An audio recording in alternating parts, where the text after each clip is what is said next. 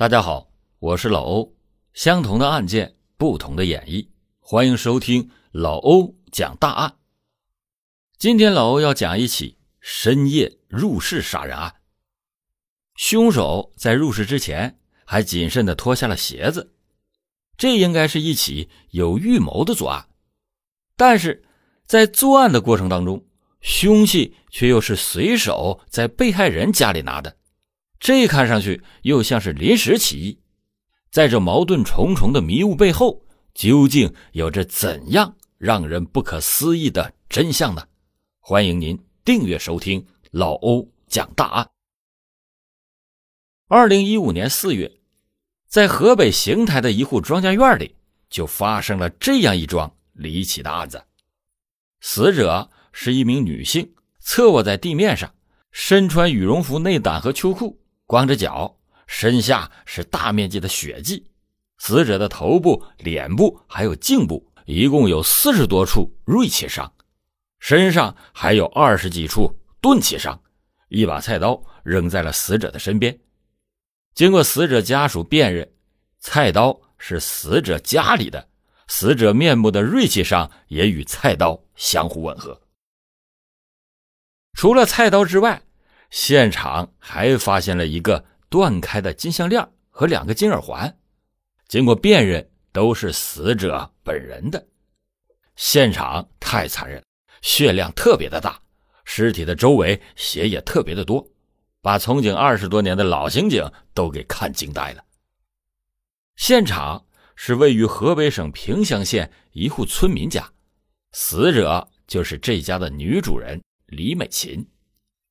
李美琴的家是那种北方常见的独门独院，凶杀案发生的地方是在主卧室。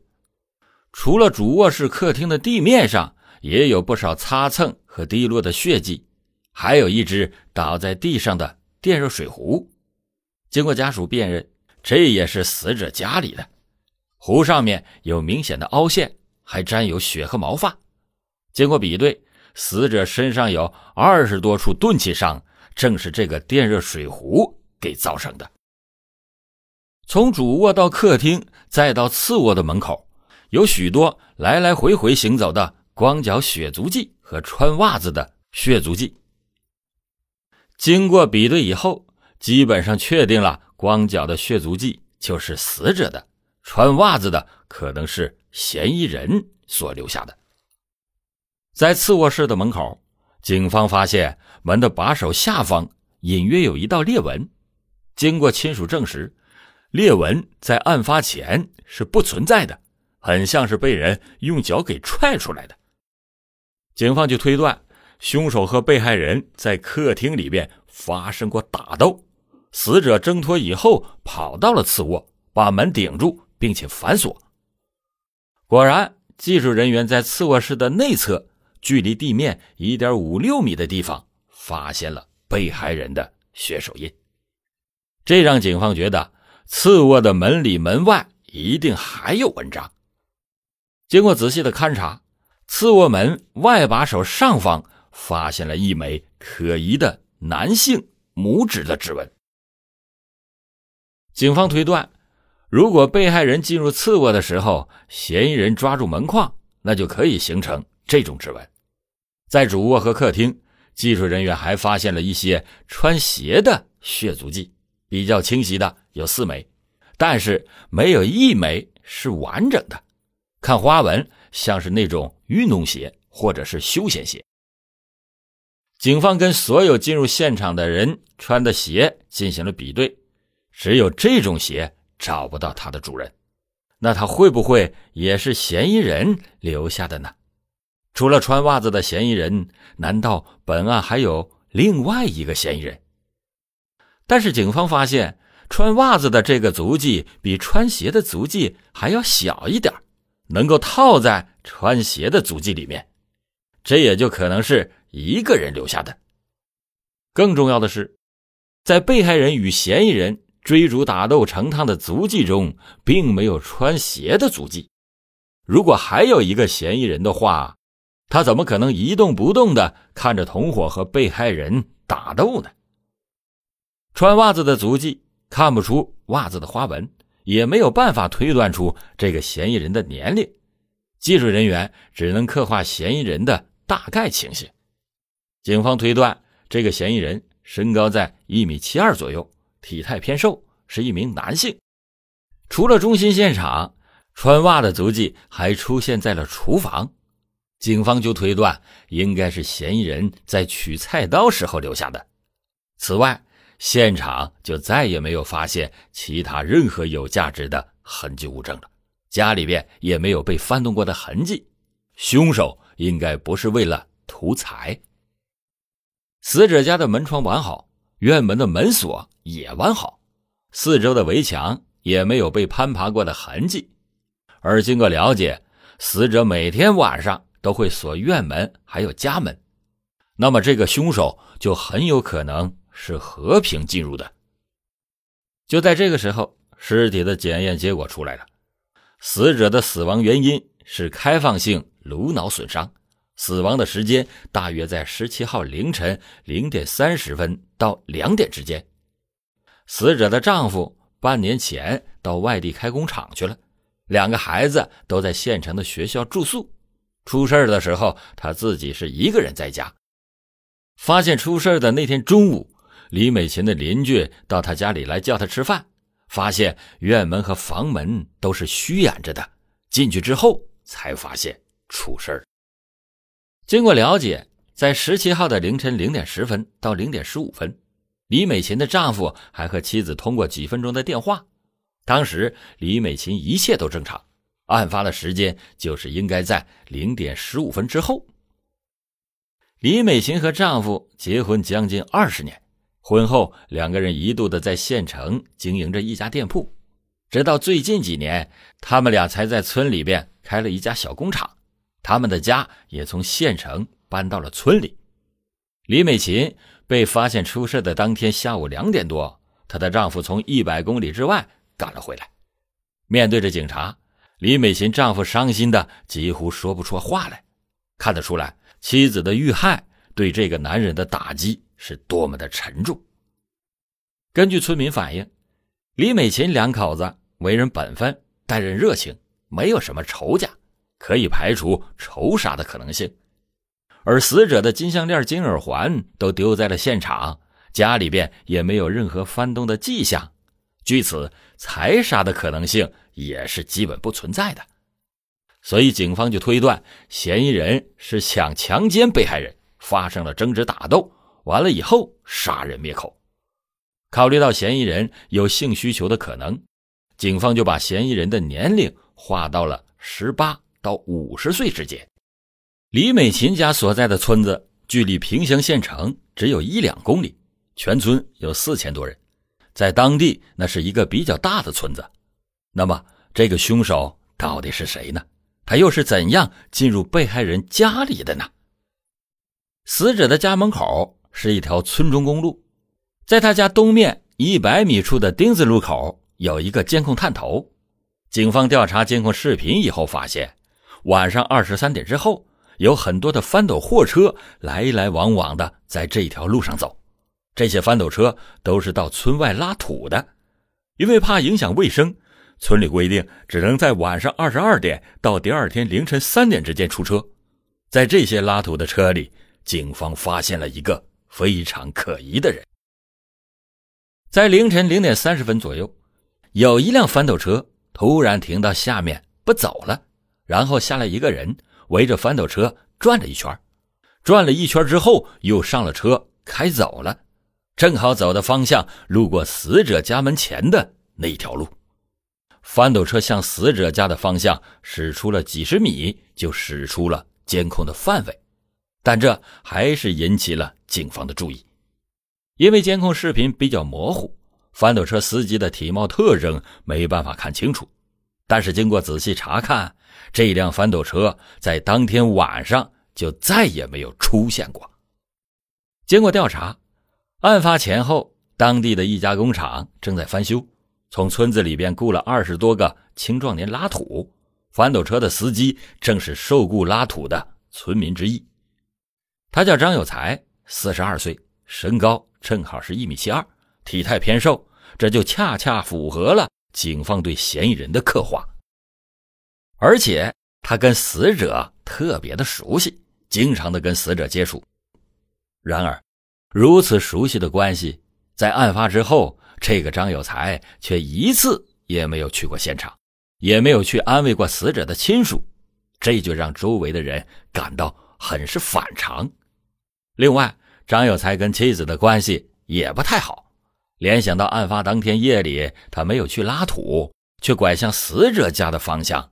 警方就认为张有才很是可疑，于是就决定对他进行正面的接触。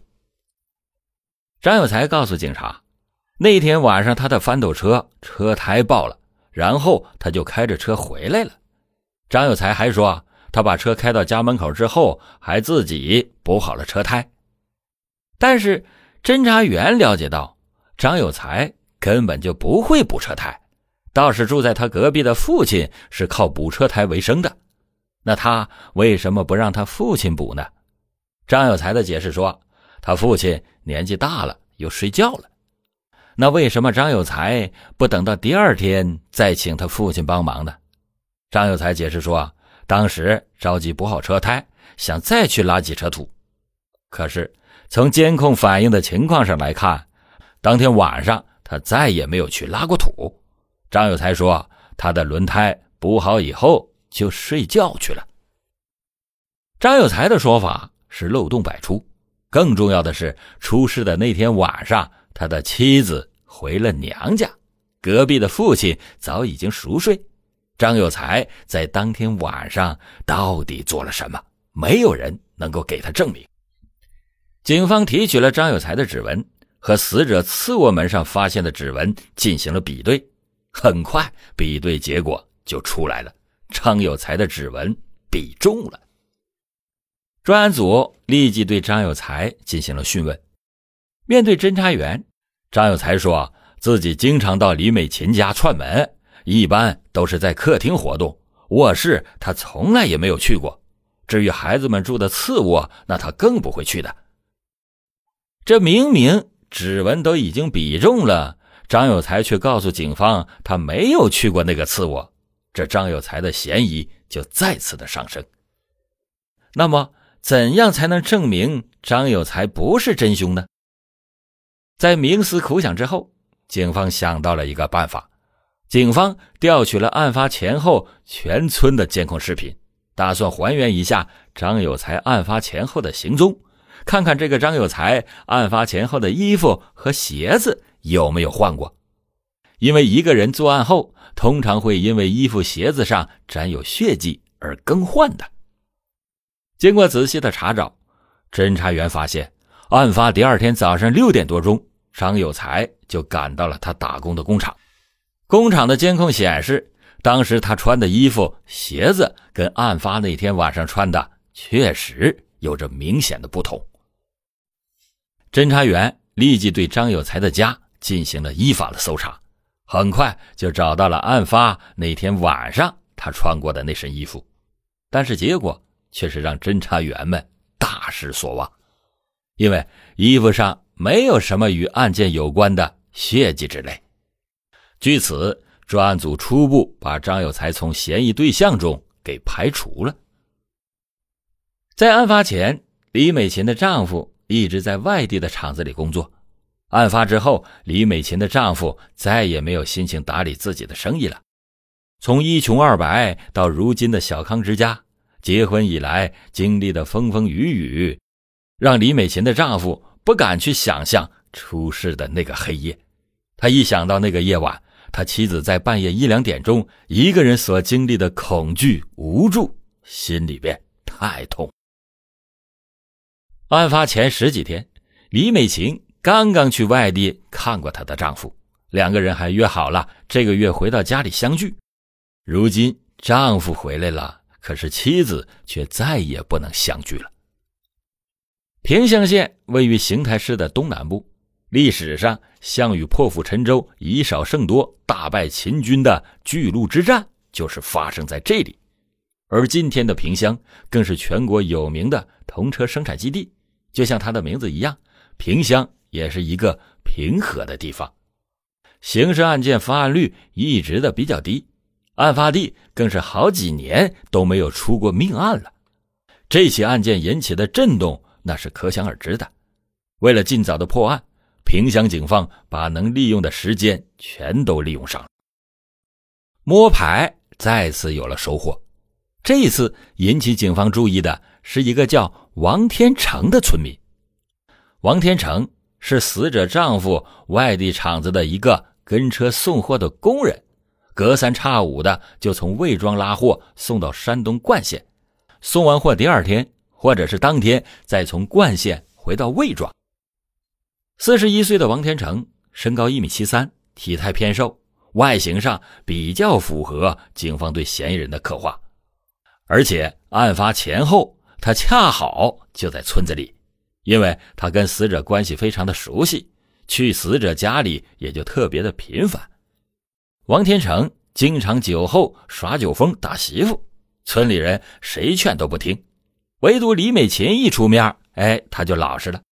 尽管王天成和死者非常的熟悉，而且符合警方对嫌疑人的刻画，加上夫妻感情常年的不和，但是经过了解，他在案发前后都比较正常。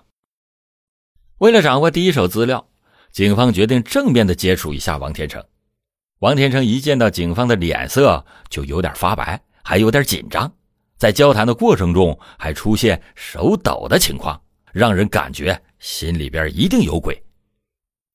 说起四月十六日的行踪，王天成说，那天中午他在村子里的小饭店里边请两位村民喝酒，喝完酒之后就回家睡觉了，睡到了晚上大约。六七点钟的时候起来，在家里吃的晚饭，当时晚饭又喝了点酒，晚上十一点左右就在家里睡觉了。经过了解，王天成十六日中午喝酒那是有证人的，但是晚上由于王天成妻子睡得比较早，王天成什么时候睡的那就没有人能给证实。这个时候，负责查看死者通话记录的侦查员发现。四月十六日晚上二十三点多，也就是李美琴在被害前两个小时左右，王天成曾经给死者打过电话，通话的时间为六百一十六秒，也就是十分钟。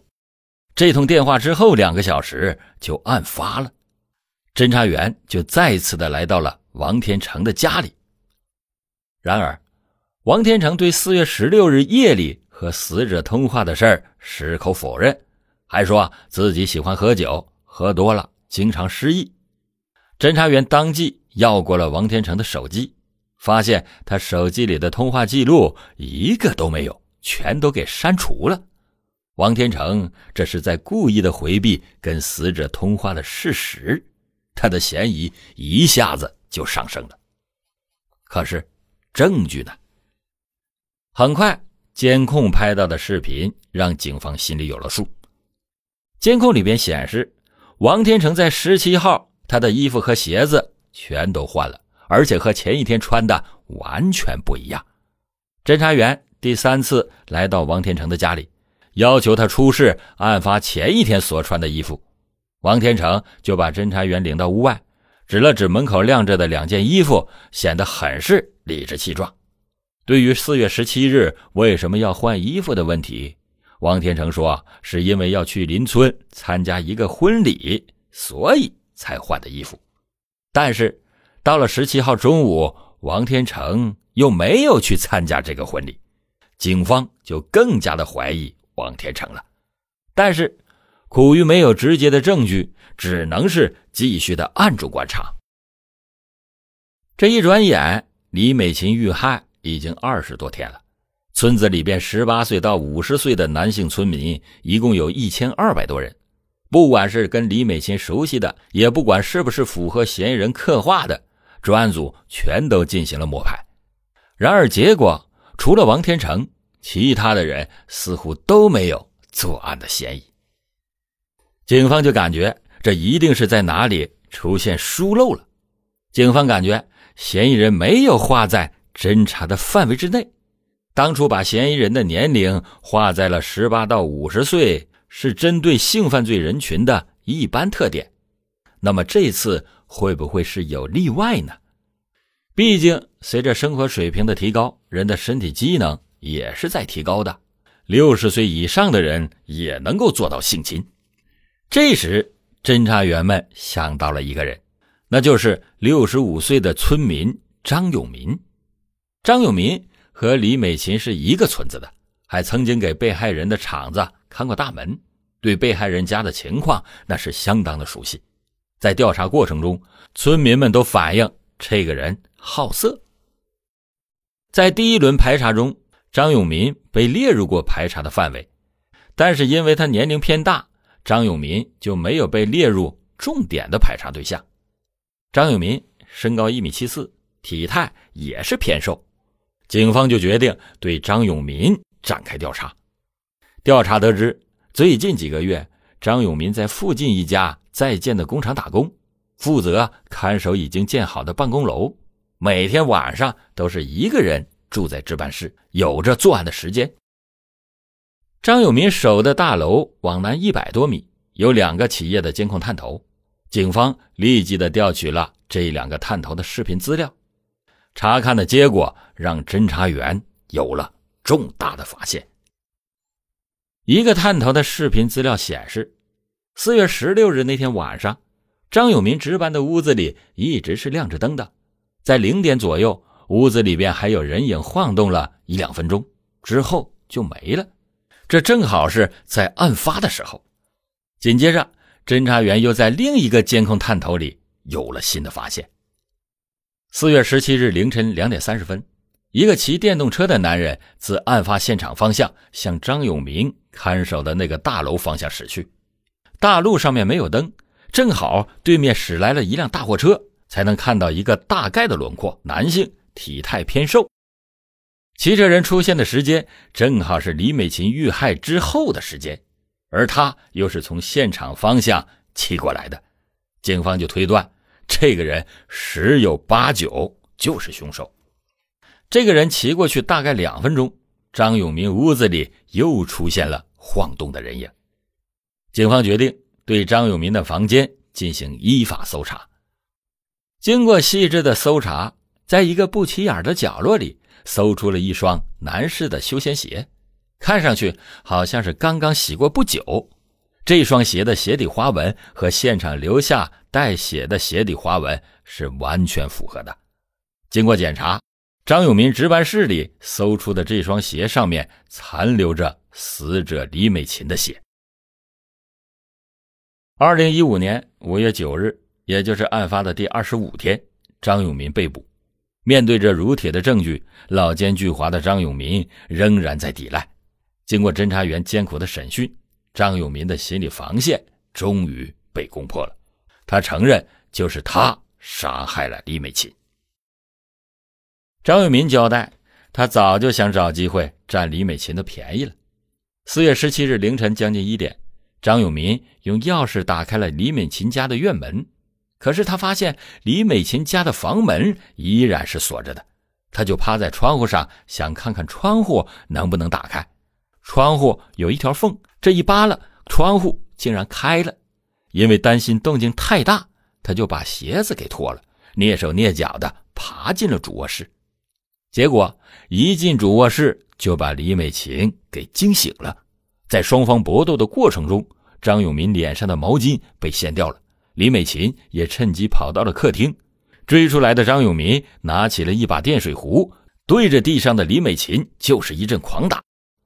这时，李美琴也认出了张永民，就说：“叔，你别打了，打得我疼。”为了逃命，李美琴就躲进了次卧，并且把门给反锁上了。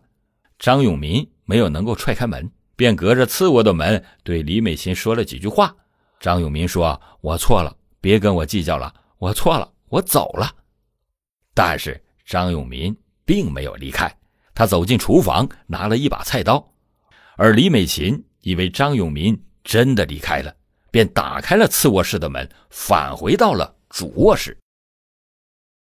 为了灭口，张永民丧心病狂的举起菜刀，杀害了李美琴。按照张永民的说法。他竟然是用钥匙打开李美琴家的院门，那他又是从哪里得到的这把钥匙呢？张永民接下来的供述让所有人都没有想到，他这已经是第三次潜入李美琴家了。为了达到他的目的，张永民居然准备了两年多的时间。据张永民供述，两年前李美琴和丈夫盖新房子的时候，他就趁人家没注意，偷走了新房子的一把院门钥匙。虽然拿到了李美琴家院门的钥匙。但是因为李美琴的丈夫一直在家，张永民就一直没有找到机会下手。直到二零一五年，李美琴的丈夫到外地办工厂，张永民终于是等到了机会。案发之前，张永民两次潜入到李美琴家的院子，都是因为李美琴家的窗户和门锁得很死，都没有得逞。然而，张永民并没有因此罢手。